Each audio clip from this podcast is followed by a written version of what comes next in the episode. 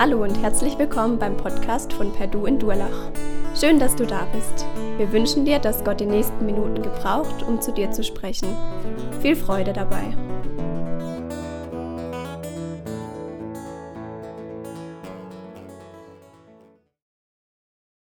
Ja, ich dachte, wir machen es doch so, dass ich die Geschichte vorlesen lasse. Für die nächsten Male würde ich euch bitten, dass ihr einfach mal die ganze Josefsgeschichte durchlest. Denn diese Geschichte liest sich wie ein spannender Roman und zeigt, wie so das Leben spielt. Und die Besonderheit darin ist, Gott kommt hier deutlich ins Spiel und behält die Fäden in der Hand. Man könnte sagen, das ist wie so ein Teppich, den wir von unten sehen. Wir sehen da viele verschiedene Fäden, die irgendwo zusammenkommen, aber die Oberseite, die zeigt ein wunderschönes Bild. Und zwischendrin erkennen wir dann diese Seite, dieses schöne Bild, aber grundsätzlich erkennen wir oft nicht so ganz, was da alles im Hintergrund geschieht. Ja, wir haben es schon gehört, das Familienleben beeinflusst jeden und prägt jeden Einzelnen bewusst oder unbewusst, im Guten wie auch im Schlechten oder Problematischen. Und unabhängig davon, wie die Familie aktuell, ich erlebe meine Familienkonstellation, meine persönliche Geschichte und die der Familie sind untrennbar miteinander verbunden. Ja, Familie ist wichtig in vielerlei Hinsicht, ist sie prägend. Was wir so in diesem Kapitel, das wir gerade gehört haben, so bedenken, wenn wir das bedenken, dann sind wir vielleicht erstmal so ein wenig enttäuscht, was uns hier weitergegeben wird. Und man könnte zunächst mal sagen, äh, so wie diese Kultserie, eine schrecklich nette Familie. Da ist diese Bevorzugung von Josef. Eine Geschichte von Bevorzugung, Überheblichkeit, Wichtigtuerei, Neid, Hass, Fehlentwicklungen. Da geht es um langjährige belastende Prägungen, die sich sogar über Generationen hinweg, weil sie nicht aufgearbeitet wurden, weiter prägen und vergiften.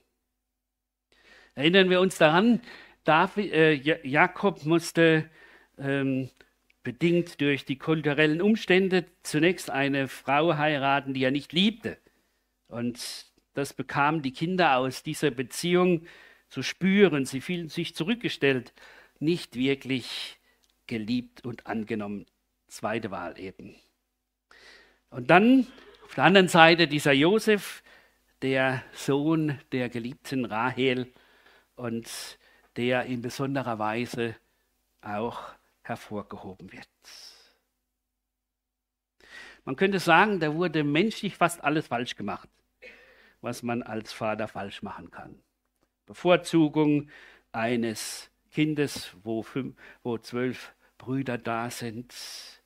Und die anderen, die eigentlich gar keine Chance haben, beachtet zu werden, geschweige denn Zuneigung zu bekommen, außer noch sein jüngster Bruder, der Benjamin, der ebenso Sohn seiner großen Liebe Rahel war. Und so entsteht ein Hass der benachteiligten Brüder durch diese Bevorzugung. Und wir merken, der Josef hat so eine gewisse Naivität. Ja, er erzählt so dem Vater, was da so äh, von ihm gesagt wird. So die Petze könnte man sagen. Dann ist er so ein Träumer. Und er spürt eigentlich gar nicht diesen tief tiefgründigen Hass seiner Brüder, obwohl sie ihn das spüren lassen, denn sie reden ja nicht mehr mit ihm. Aber weil er vom Vater geschützt ist, fühlt er sich sicher. Wir wissen nichts, wie wir das zu beurteilen haben. Ob Josef diese Rolle bewusst oder unbewusst spielte, aber ehrlich, so eine Sonderstellung, die lässt man sich doch gern gefallen. Er trug eine Art Tunika zum Überziehen. Wir haben es hier so ein klein wenig ähm, illustriert. Und das zeigte, er ist der, der über dem anderen steht. Er hat sozusagen die Stellung eines Kronprinzen. Und das ist natürlich klar, dass es den Neid der Brüder hervorbringt. Und dann noch diese Träume Josefs.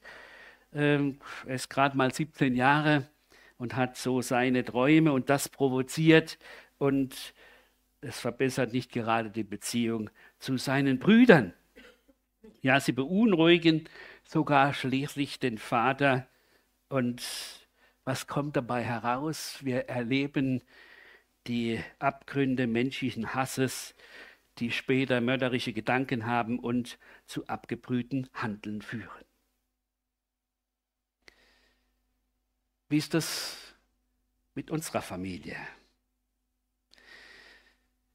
Wie schnell kommt es zu Bevorzugungen, zu besonderen Zuneigung an bestimmten Kindern und das kränkt die anderen und verletzt sie. Lassen wir uns zeigen von dieser Geschichte, wie vielleicht auch in unserer Familie das eine oder andere hier korrigiert werden sollte. Dass mir Gottes, klar, Gottes Geist klar macht, ob ich da eine Sonderstellung ausgenutzt habe zum Nachteil meiner Geschwister. Oder dass ich vergeben muss, was in meiner Familie da schiefgelaufen ist, um frei zu sein für das Wirken Gottes. Betrachten wir mal jetzt den Sachverhalt von Gottes Sicht aus, dann wird deutlich, diese Träume waren nicht nur Anlass und Folge dieser besonderen Stellung, die Josef in der Familie hatte, sondern sie zeigen, Gott hat eine besondere Aufgabe für Josef. Josef sollte seine Familie retten und nach Gottes Verheißung die Voraussetzung schaffen, dass sie zu einem Volk heranwachsen können, nämlich zum Volk Gottes. Man könnte sagen, bei, bei Josef waren es drei Aufgaben, die Gott für ihn hatte. Er sollte mit dem Gang nach Ägypten seine Familie vor dem Hungertod retten. Er sollte durch seine Stellung beim Pharao erreichen, dass sie nicht mit den anderen Völkern vermischt wurden, sondern dass sie im Land Gosen angesiedelt wurden und dort zum Volk werden konnten. Und er war Mitvorbereiter für den Messias. Das Leben Josefs dient uns als Vorbild für den ganzen Weg Jesu vom Vaterherzen weg, durch die Erniedrigung und Schmach hindurch bis zum Thron Gottes hinauf. Da liegt auch die besondere Bedeutung des Lebens Josef und wir werden Segen und Gewinn davon haben, wenn wir auf diesem Hintergrund auch das Leben Jesu betrachten. Davon noch später. Doch vordergründig geschieht zunächst genau das Gegenteil. Man könnte als zweites sagen, aus der Traum. Bevor irgendetwas sichtbar wird, sieht es so aus, als wäre alles nur Schall und Rauch gewesen. Nun, Josef wird von seinem Vater beauftragt, seine Brüder zu besuchen, um nach dem Rechten zu schauen. Und er geht willig auf, dem, auf das Geheiß seines Vaters und fragt sich, war das der Stolz, der Hochmut, der dahinter stand? Sagt er, jetzt kann ich endlich mal meine Sonderstellung hervorheben. Oder war es eigentlich mehr dieser Beweggrund, ich will meinem Vater gehorsam sein? Es wird nicht berichtet, ob er gemischte Gefühle hatte in Bezug auf diesen Gang dort zu seinen Brüdern. Aber eines ist sicher, dass er so zunächst einmal her herumirrt und nicht weiß, wo finde ich die Brüder. Als ihm nun dann gezeigt wird, dort in Dothan sind sie, dann kommt er dorthin, das war so eine Ebene, wo man ihn früh erkennen konnte und seine Brüder, sie erkennen ihn und dieser ganze Hass wird deutlich. Für sie war klar, der muss weg, den werden wir umbringen. Jetzt haben wir die Gelegenheit. Und als er ankommt, Wenn nicht viel geredet, sie ziehen ihm seinen Tunika aus, sie werfen ihn in die Zisterne, das ist ja ein Wasserreservoir, um Regenwasser aufzufangen, zur Tränke für das Vieh. Zum Glück war es leer. Aber er muss da furchtbar gelitten haben, als er dort im Loch gefangen ist. Da ist keine idyllische Harmonie in der Familie und in kürzer Zeit, in einigen Minuten, fällt das Ganze zusammen, was er sich vielleicht so vorgestellt hat. Kein Vater mehr da, der ihm beisteht. Er ist allein gelassen dort in der Tiefe und von sich aus kommt er niemals da heraus. Wo ist denn Gott? So fragen wir. Warum lässt er das zu? Kennen wir vielleicht auch solche Momente, wo wir uns wie in so einer Zisterne befinden, keinen Ausweg sehen, von uns aus nicht wissen, wie es weitergeht. Alles scheint letztlich dunkel, kein Ausweg. Es gibt nur eines, ich brauche Hilfe von oben, sonst geht es nicht weiter. Und das ist so wichtig, dass wir das auch für unser Leben bedenken. In solchen Situationen, wir brauchen den Blick nach oben. Wir wollen solche sein, die von ihm, von unserem Herrn Hilfe erwarten. David hat 900 Jahre später im Psalm 40 das so beschrieben, voll Zuversicht hoffte ich auf den Herrn und er wandte sich zu mir und hörte meine Hilferufe. Ich war in eine verzweifelte Lage geraten, wie jemand, der bis zum Hals in einer Grube voll Schlamm und Kot steckt. Aber er hat mich herausgezogen und auf festen Boden gestellt. Jetzt haben meine Füße wieder sicheren Halt. Er gab mir ein neues Lied in meinen Mund, einen Lobgesang für unseren Gott. Das werden viele Leute hören und sie werden den Herrn wieder achten und ihm vertrauen. Kaum ist er dort in der Zisterne, da sagen die Brüder, nein, wir wollen noch ein wenig Kapital aus ihm schlagen. Wir werden ihn verkaufen an diese Ismailiten, eine Karawane, die auf dem Weg nach Ägypten war, um dort die Harze weiter zu verkaufen. Und sie ziehen ihn wieder heraus, kurz ein Hoffnungsschimmer und dann merkt er, nein, sie verkaufen mich für einen Spottpreis. Wie es dem Josef gegangen ist, das können wir lesen in dem schweren Kapitel, als die Brüder bei Josef sind, nicht wissen, dass Josef vor ihnen ist und sich daran erinnern und sagen, wahrlich, das haben wir an unserem Bruder verschuldet. Denn wir sahen seine Angst, wie er uns anflehte, aber wir blieben taub. Darum sind nun diese Ängste über uns gekommen. Diese Brüder müssen nachher erleben, dass es ihnen ähnlich geht wie ihrem Bruder Josef, der aber jetzt dort ist, um sie zu retten. Was machen sie, um dem Vater klarzumachen, dass Josef nicht mehr da ist? Sie tränken das Angebergewand mit Ziegenblut und lassen es zum, Vater Jakob bringen. Der ist untröstlich über den angeblichen Verlust seines Sohnes. Scheinheilig kommen die Söhne und sogar die Töchter, um ihn zu trösten, doch er lässt sich nicht mit billigem Trost abspeisen. 22 Jahre muss er mit diesem Schmerz leben, bis er wieder seinen Sohn in die Arme schließen kann. Menschlich gesehen endet nun Josefs Weg im Niemandsland.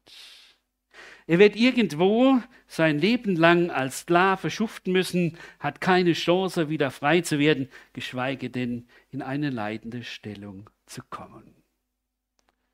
Doch, und das ist das Dritte, doch Gott setzt sich durch.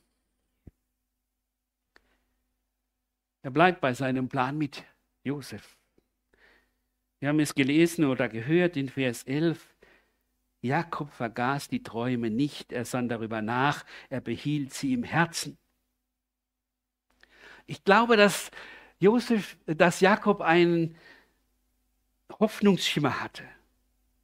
Auch wenn er jetzt angeblich den Tod seines Sohnes beklagen muss, sagt, das kann doch nicht wahr sein. Und vielleicht begleitete ihn die ganzen Jahre dieser Hoffnungsschimmer, Gott hat doch ihm im Traum etwas klargemacht. Das kann es doch nicht gewesen sein.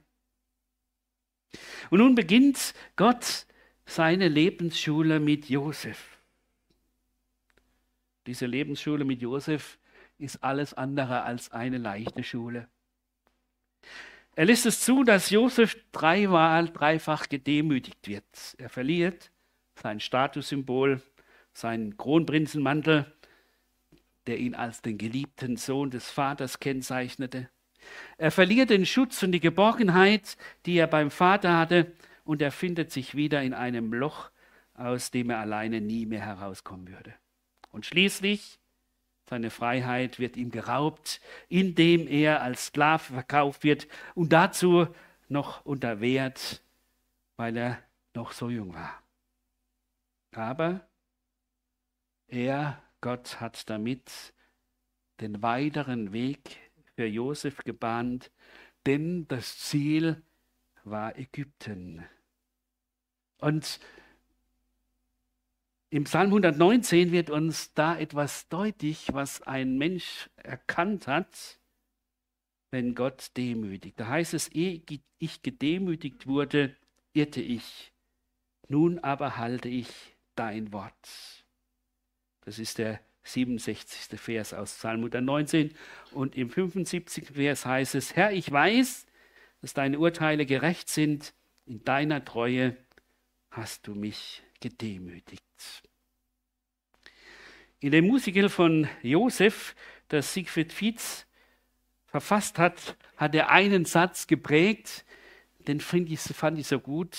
Da sagt er, Gott muss uns zuerst in Zisternen werfen lassen, bevor er uns in die weite Welt lässt.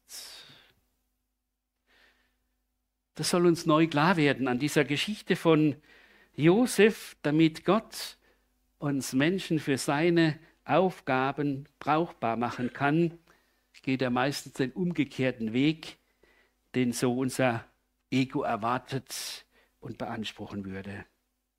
Er nimmt uns alles weg, um uns das Eigentliche zu geben. Nämlich Josef sollte und musste lernen, Gott ganz zu vertrauen. Fernab von aller Bevorzugung, fernab von aller überheblichen Haltung, fernab von aller Geborgenheit und Freiheit zu Hause. Und Josef war bereit dazu. Gott an sich wirken lassen. Und deshalb konnte Gott ihn Stufe für Stufe weiterführen in immer größere Abhängigkeit von ihm und immer größere Verantwortung für ihn. So behält Gott den Überblick und erfüllt seine Verheißungen.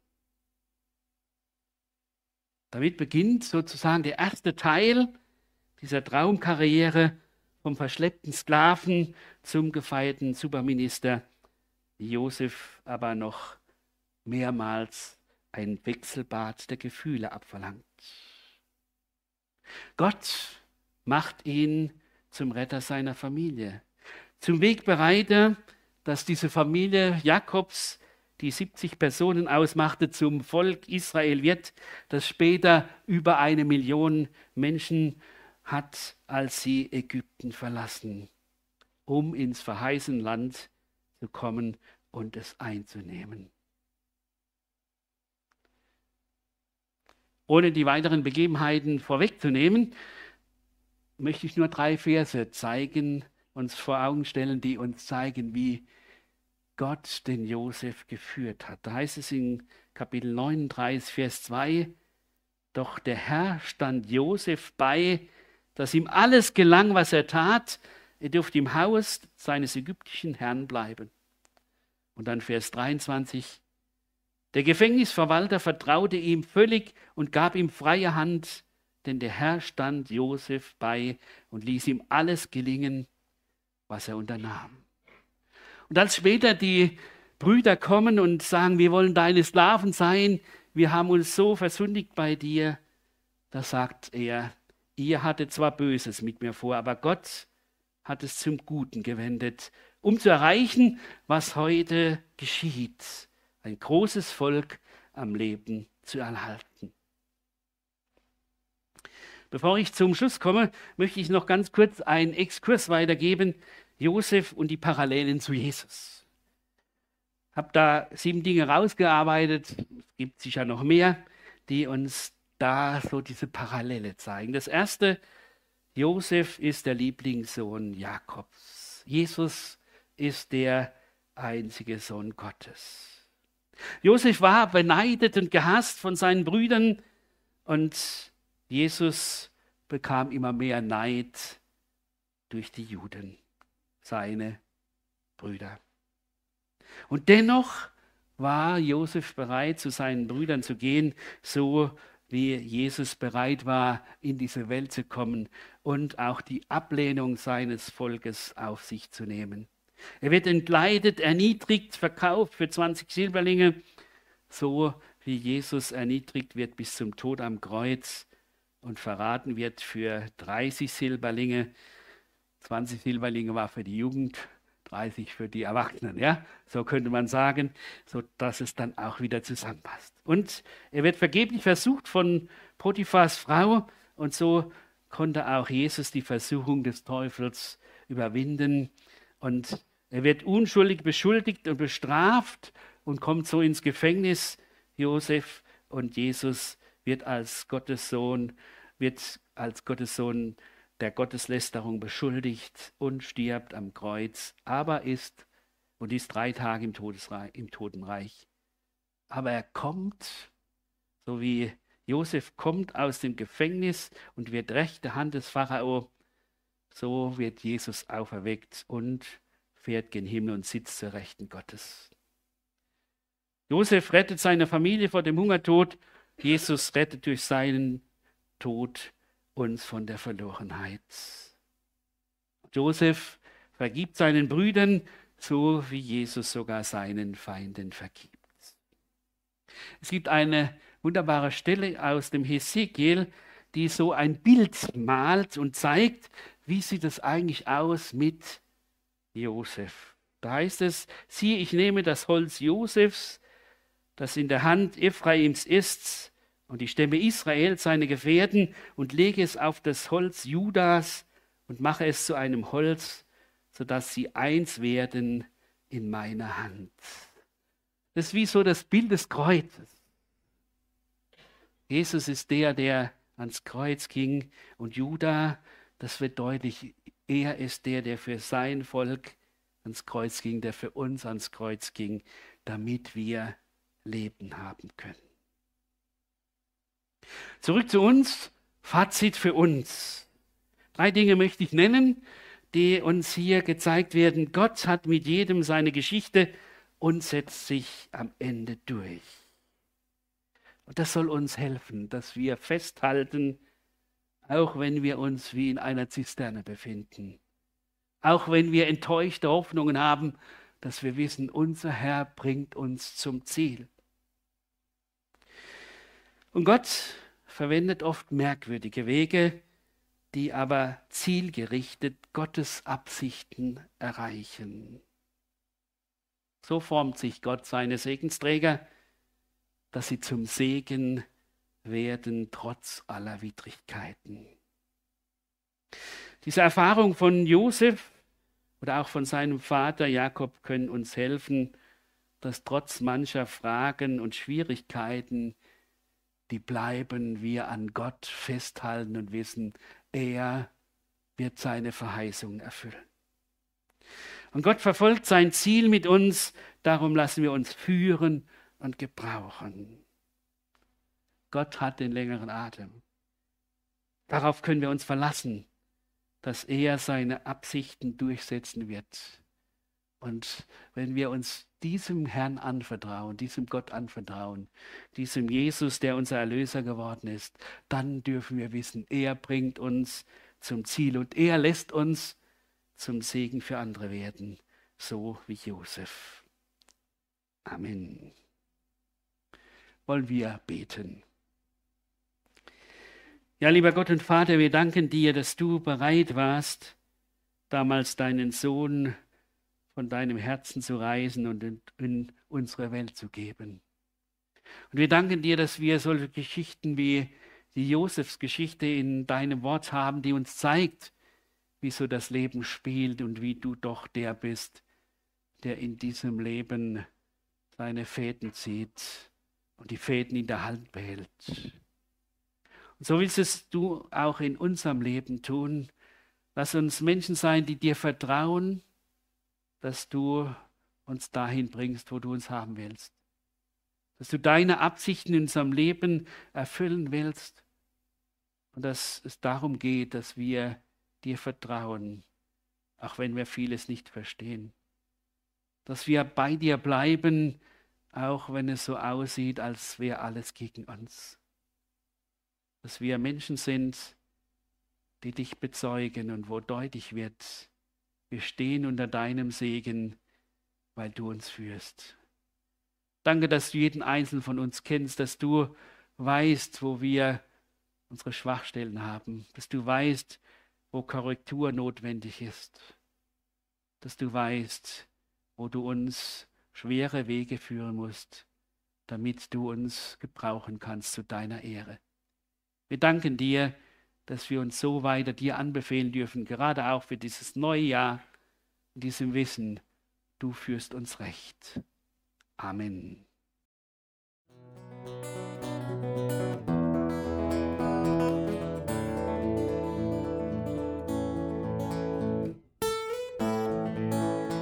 Wir hoffen, der Podcast hat dir weitergeholfen.